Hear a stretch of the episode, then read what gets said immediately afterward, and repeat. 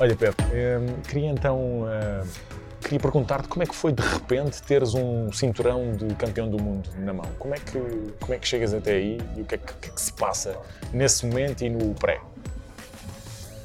Foi.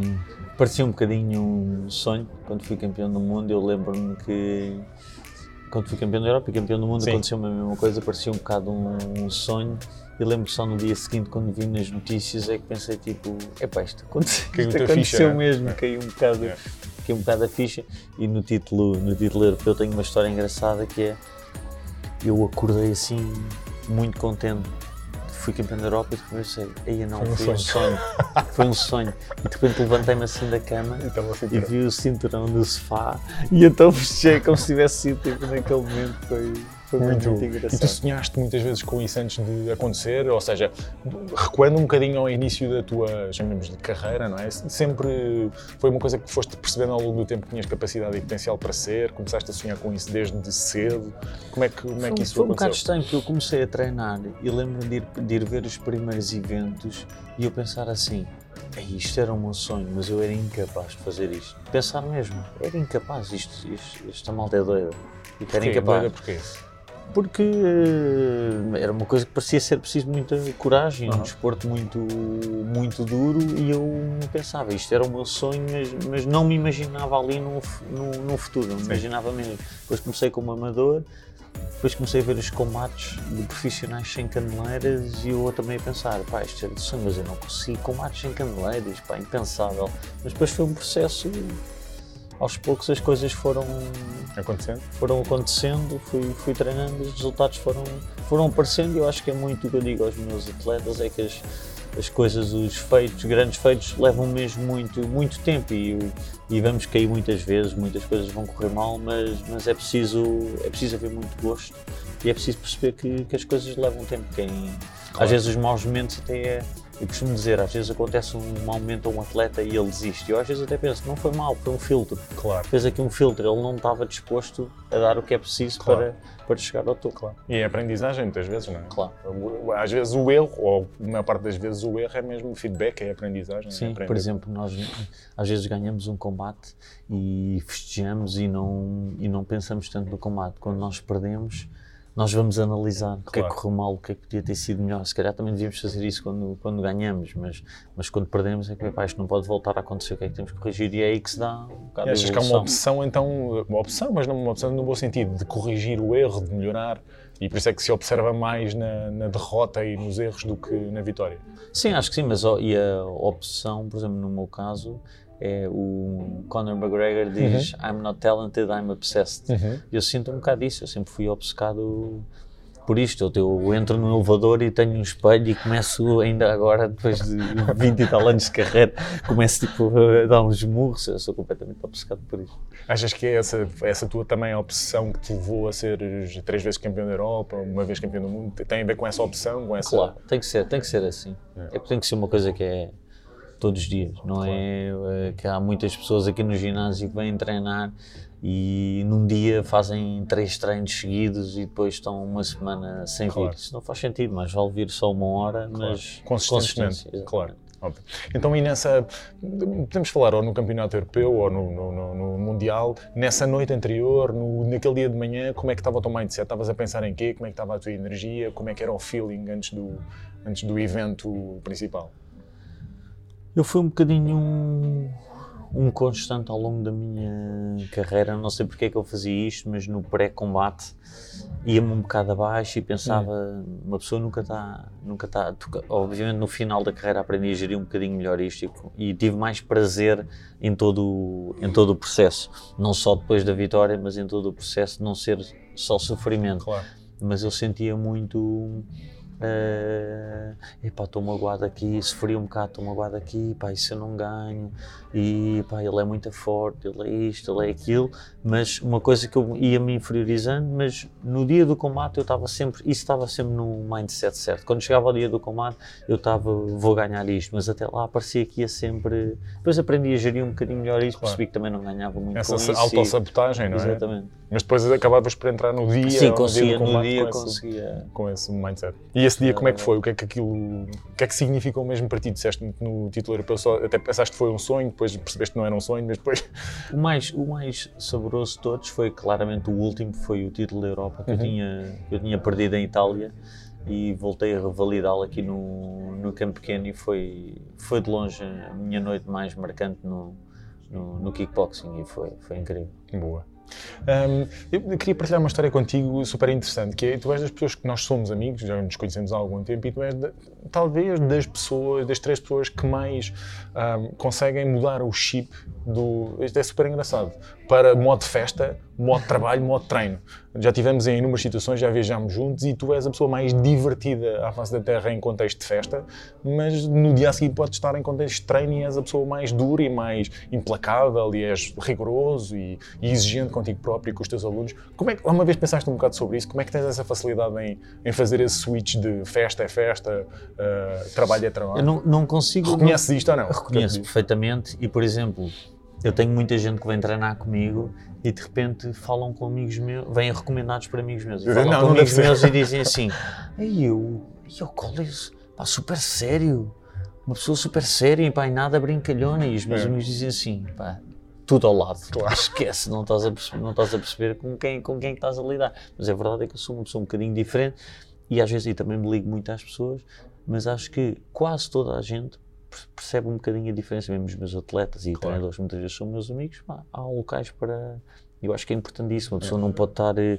não pode não se divertir ou estar só focado no, claro. na, na, diversão, estar só focado no trabalho. Acho que é importante essa mudança de chip que a mim funciona um bocadinho naturalmente. É importante é perceber que há tempo para tudo. E com essa, com as pessoas tens necessidade de, ou achas que isso sai, eu acho que sai naturalmente, que as pessoas se forem minimamente sensíveis ou intuitivas percebem que saem intuitivamente o facto de perceberem que ok, agora é trabalho e é para trabalhar agora é festa, é festa. Fazes isso de uma forma uh, consciente e de, de, forma que a outra pessoa perceba ou achas que é uma coisa natural e flui naturalmente? A minha é completamente a minha é completamente natural e às vezes até penso que conheço, conheço muita gente assim, tenho amigos meus que são grandes profissionais e depois são considerados um bocado loucos tipo na, na, na vida claro. lá fora. Eu acho que também às vezes funciona também um bocadinho como escape, não? É? uma pessoa está aqui claro. a dar tudo, muita exigência e depois tem necessidade de, pá, agora é para, para extravasar um bocadinho. Acho que também também é um bocadinho essa coisa do escape, acho que também funciona um bocadinho por isso. Claro, boa, boa. Um, Diz-me uma coisa, como é que, em preparação, ainda recuando um bocadinho aos tempos da tua carreira ainda mais ativa, que tipo de preparação, para além da física, que tipo de preparação é que tu fazias uh, para combate, durante os combates, né, entre combates? Havia, como é que fazias a tua preparação para além do, da parte física? Trabalhavas essa área? Estás a dizer para além de física e técnica, mais a parte Sim, mental. mental. Um, o que é que eu Eu por acaso tive um treinador, o Fernando Fernandes do Sporting, uhum. que foi que me acompanhou quase a carreira toda, e apesar dele não me explicar bem porquê, acho que se calhar falta um bocadinho isso, mas eu fui fazendo a mesma e percebi mais tarde. Ele punha-me a fazer muito, muito trabalho de, de mental. De, uhum. de, a verdade é que. É, a maneira como nós vamos alimentando o nosso, o nosso cérebro. Às vezes as pessoas dizem o que, o que comemos, mas também é o que pensamos, claro. também faz um bocadinho o que somos.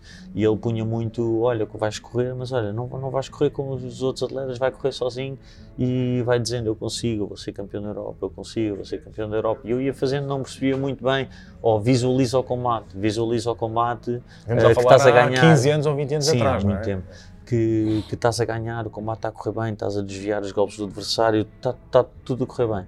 E a verdade é que eu não percebia muito bem, depois comecei a estudar um bocadinho isso mais, uhum. mais tarde e comecei a perceber que vais criando, o cérebro não distingue uma, uma visualização de uma experiência real. Uhum. Ou seja, tu ao imaginar essas coisas, o cérebro vai criando ligações de, olha, isto, isto aconteceu, isto, claro. isto correu bem. Eu, por exemplo, quando subi ao ringue, com o atleta, com o Moretti, eu acho que na minha cabeça eu já tinha combatido várias vezes com ele e já o tinha ganho. E, e, só tinha combatido uma vez e tinha perdido. Mas como eu tinha imaginado tantas vezes a combater com ele, eu acho que, que quando cheguei ao ringue, tipo, na minha cabeça eu já tinha vencido o é italiano várias vezes. Mesmo noutros desportos, no ténis, ah, treina-se muito a pancada psicológica, tu bates aquela bola, mil, não estás a bater, mas bates Sim. aquela bola mil vezes e quando vais mesmo batê-la, ela vai, vai sair muito melhor porque já visualizaste Sim, já fizeram imensos estudos disso, de visualizar, visualizar e depois põem dois grupos, um que não visualiza Sim. e o outro, Sim. que treinaram exatamente o mesmo e o que visualiza tem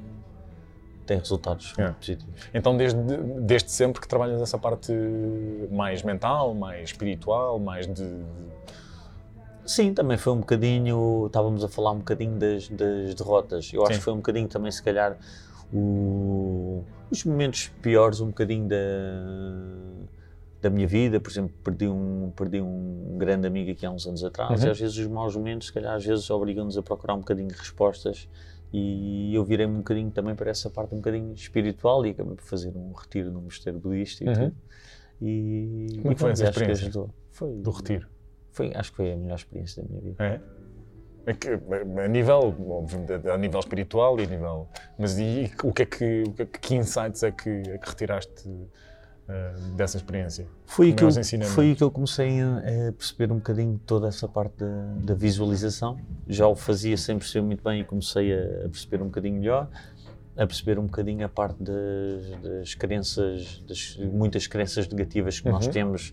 Vê-se muitas vezes os psicólogos perguntam sempre, acho que a primeira pergunta que perguntam é qual é a coisa com os pais, a relação com os pais. É? E às vezes uma, a mãe disse um, à filha, quando ela tinha 8 anos, que, que ela era, escrevia mal uhum. ou que ela não sabia pintar, uma coisa qualquer. São coisas que marcam para a vida e às vezes são crenças negativas. Foi uma, claro, foi uma coisa qualquer de de, de, bullying. E foi um bocadinho tentar perceber um bocadinho essas, essas crenças negativas e, e tentar dar um, dar um bocadinho a volta. Claro, mais crenças possibilitadoras e não, não tão crenças... E, o, e outra coisa também fundamental é perceber que nós, nós sofremos uh, quase sempre por coisas que não acontecem ou nunca vão acontecer.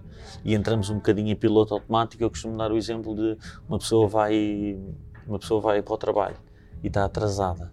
Começa a pensar, eu estou atrasado, eu estou atrasado, o meu chefe vai me chatear, e se o meu chefe me despede, e se me despede não paga renda, e se eu não pago é. renda... Entrou num loop negativo, Entrou é? num loop é. de cenários que provavelmente chegou, o chefe não estava lá, não aconteceu nada, e uma pessoa entrou ali num, num, num stress, numa coisa, claro. e, a, e a parte da, da meditação ajuda um bocadinho nós, nós temos consciência de quando é que estamos a entrar em piloto automático e parar esse, parar esse momento aqui ou, ou, alocar o nosso pensamento onde nós, onde nós queremos. É um bocado a própria palavra preocupação, nós aí temos as nossas preocupações e preocupar-te é preocupar-te, não é? estás a sim, preocupar sim, sim. Antes, de, antes de acontecer não é? e não, não serve de nada, aquilo é o que é, pois, e podes, podes fazer dali para a frente e não.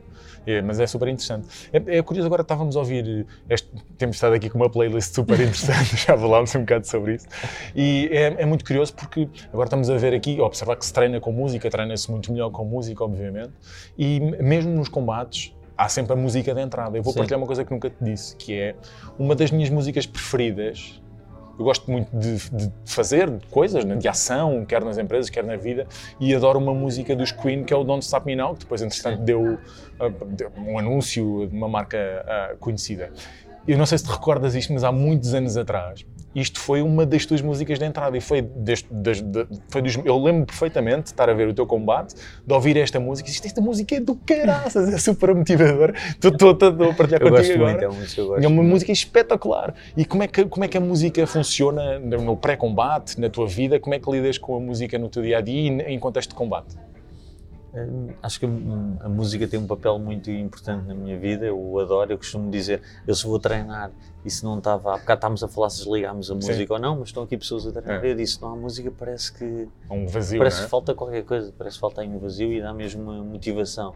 E às vezes uma pessoa vê, eu vou correr, começa a dar uma música com mais ritmo e eu começo a, claro. começo a acelerar o, o passo e às vezes tento um bocadinho podemos ter a, podemos eh, usar a música para, para nos acalmar ou para nos dar um bocado mais boost e eu tento encontrar músicas que me, que me metam no, no estado mental certo que eu quero uhum. para estar no combate pode ser uh, uh, se calhar ouço uma música um dia eu fui variando um bocadinho de combate, uhum. de, de, combate mas algumas que, que eu usei várias vezes mas, mas, por exemplo, essa provavelmente eu estava num dia de treino ou numa coisa qualquer e que senti essa música e deu-me ali um boost positivo e eu disse: Olha, vou entrar com esta música. É. É um mais uma vez, são escolhas, né? Nós podemos escolher uma música que nos atire para cima e para um estado claro. mais possibilitador ou músicas que nos atirem para baixo. Esta música que está a dar agora, ficámos a chorar. Exatamente. E, e é, uma, é uma escolha, não é? E a, a, música tem essa capacidade realmente de nos atirar para um estado mais, mais possibilitador.